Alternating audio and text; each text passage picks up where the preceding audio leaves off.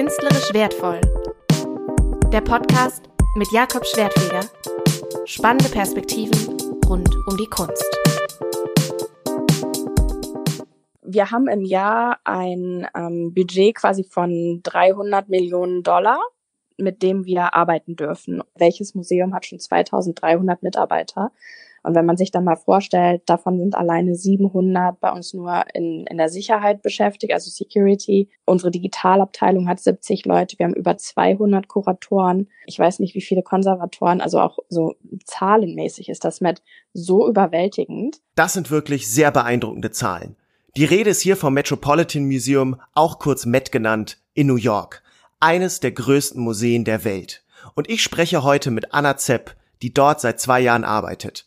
Also ein transatlantisches Gespräch von Frankfurt nach New York. Ich würde übrigens das Ganze so machen, also dass wenn wir sprechen oder wenn ich das nachher im Podcast habe, dass ich schon mit dir gesprochen habe, während du in New York warst, oder? Okay. Ich finde, das ist, es ist simpler, als ja. zu erklären, dass du jetzt extra hierher gekommen bist. Ja. Es ist auch deutlich cooler. Ja. Ähm, natürlich. Machen wir gerne so. Okay, um ehrlich zu sein, war Anna, als wir das Gespräch geführt haben, nicht in New York, sondern bei ihrer Familie in Deutschland, aber ey, New York als Thema ist cool genug und heute geht's um die Met Gala, verrückte Typen aus der New Yorker Kunstszene und wie es ist, die Fifth Avenue absperren zu lassen.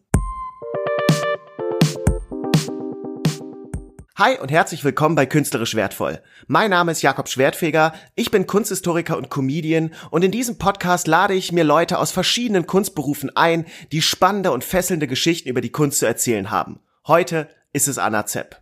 Für mich war das Gespräch mit Anna wie eine Zeitreise. Ich war einmal in New York nach dem Abi mit meiner Mutter und wir sind da eine Woche lang einfach nur komplett auf Kunst ausgerastet. Zum Beispiel in Chelsea, wo einfach hunderte Galerien nebeneinander in so einer Straße sind. Da war zum Beispiel eine Galerie, die war einfach komplett voll mit Lehm. Also alle Wände waren einfach mit Lehm dran gebatzt und dann ist der schon teilweise abgefallen und man fragt sich, wieso machen die das? Wie will man sowas verkaufen? Egal, es war cool. Und in Museen kam ich überhaupt nicht mehr klar. Meine Mutter war richtig gestresst, weil ich brauche in Museen auch keine Pause. Ich bin wie so ein Kunstkamel.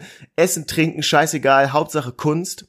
Und diese ganze Stadt war einfach ein einziger Traum. Man hatte das Gefühl, mitten am Nabel der Kunstwelt zu sein. Und auch für Anna ist diese Stadt immer noch faszinierend. Also ich bin so richtig verliebt in diese Stadt, weil sie so viele Facetten hat und du das Gefühl hast, du lernst sie immer wieder neu kennen. Du kannst dir überlegen morgens, in welcher Stimmung bin ich heute und das findest du dann in New York. Wow, du haust so richtige Werbesätze für diese Stadt raus. Und das völlig zu Recht. Genau deshalb war es so hart für mich, als zwei Freunde von mir vor ein paar Jahren nach New York geflogen sind und ich nicht mit dabei war. Ich wusste damals sogar, welche Ausstellungen in New York sein werden, obwohl klar war, dass ich nicht da sein werde.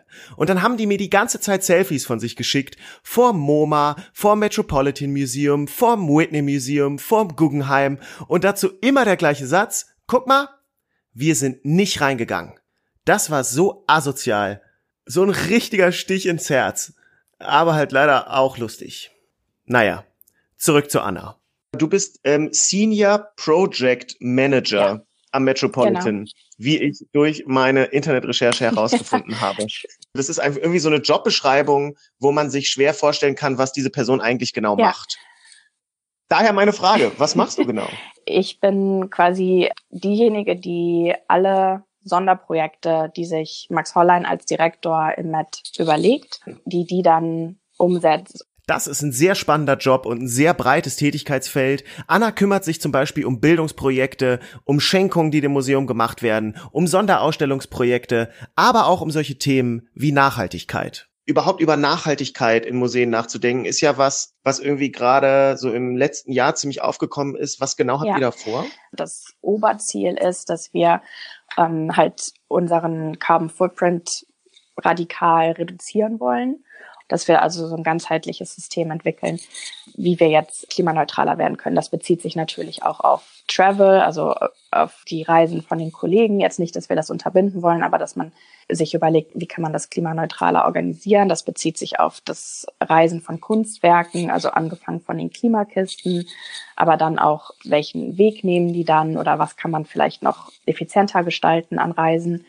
bis hin zum zu Fragen, wie viel Plastik verwenden wir im Museum überhaupt jetzt in unseren Restaurants oder im Shop und so weiter. Bevor es weiter um Annas Job geht, hatten wir im Interview kurz einen ziemlich verwirrenden Moment, wo Anna gedacht haben muss, ich habe einen richtigen Schaden. Ich habe die ganze Zeit nämlich so ein komisches Rascheln bei ihr gehört. Vielleicht ist euch das auch gerade aufgefallen. Sag mal, ist eigentlich ein Wellensittich im Hintergrund? Nee. Da hört man so richtig in ihrem Tonfall, wie sie denkt, hä, bist du dumm? Ist lustig, das hört sich teilweise hier bei mir so Echt? an. Oh je, ich hoffe, das ist Ja, nicht. Nein, nein, ist nicht schlimm. Nein, nein, in der Regel ähm, hört man manchmal auf der Aufnahme hier mehr. Ich dachte, es ist nur ganze Zeit so casual, so ein Wellensittich bei dir im Hintergrund. Ich mag tatsächlich keine Vögel. Also ich habe so eine leichte äh, Phobie vor äh, Vögeln. Deshalb ist hier kein Wellensittich im Hintergrund.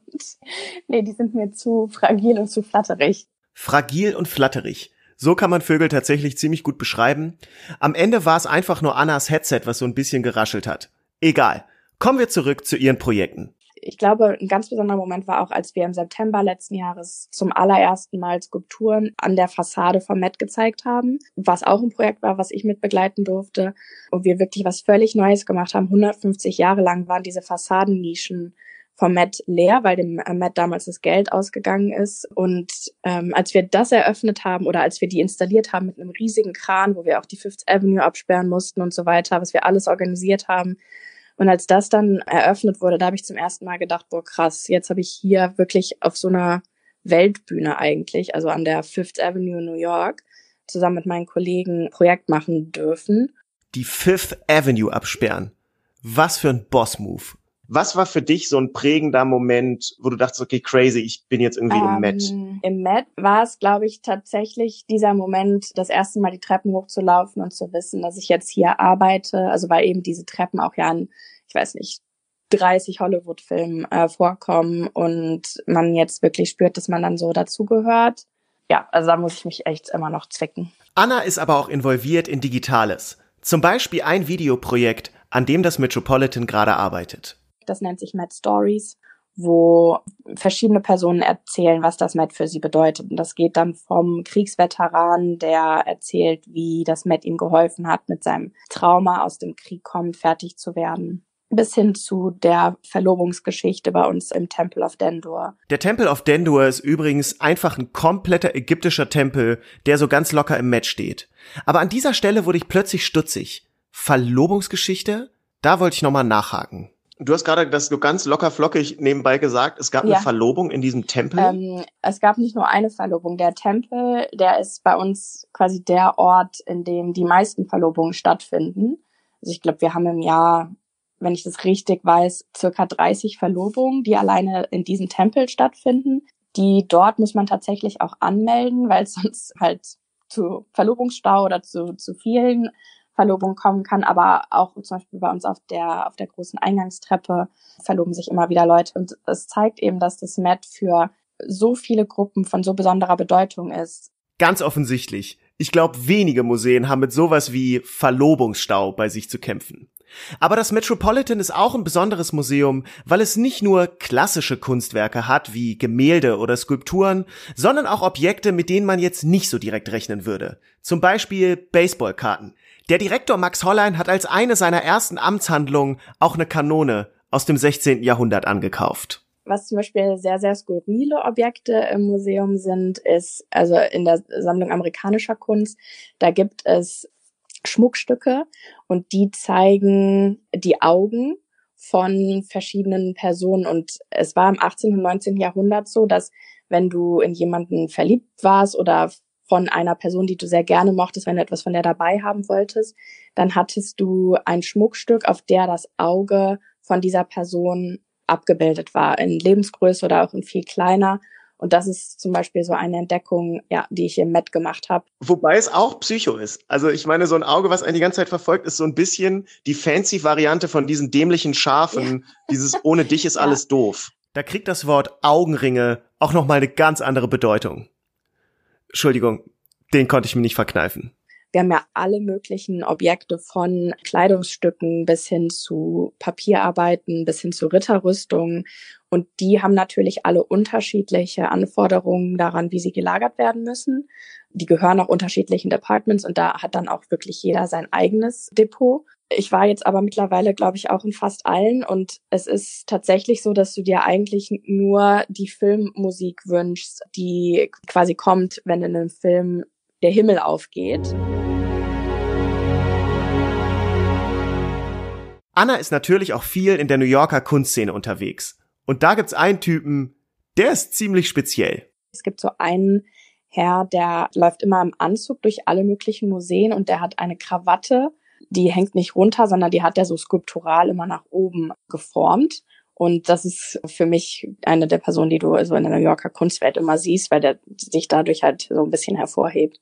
Wie so eine tupierte Frisur eigentlich. Ja, es ist witzig.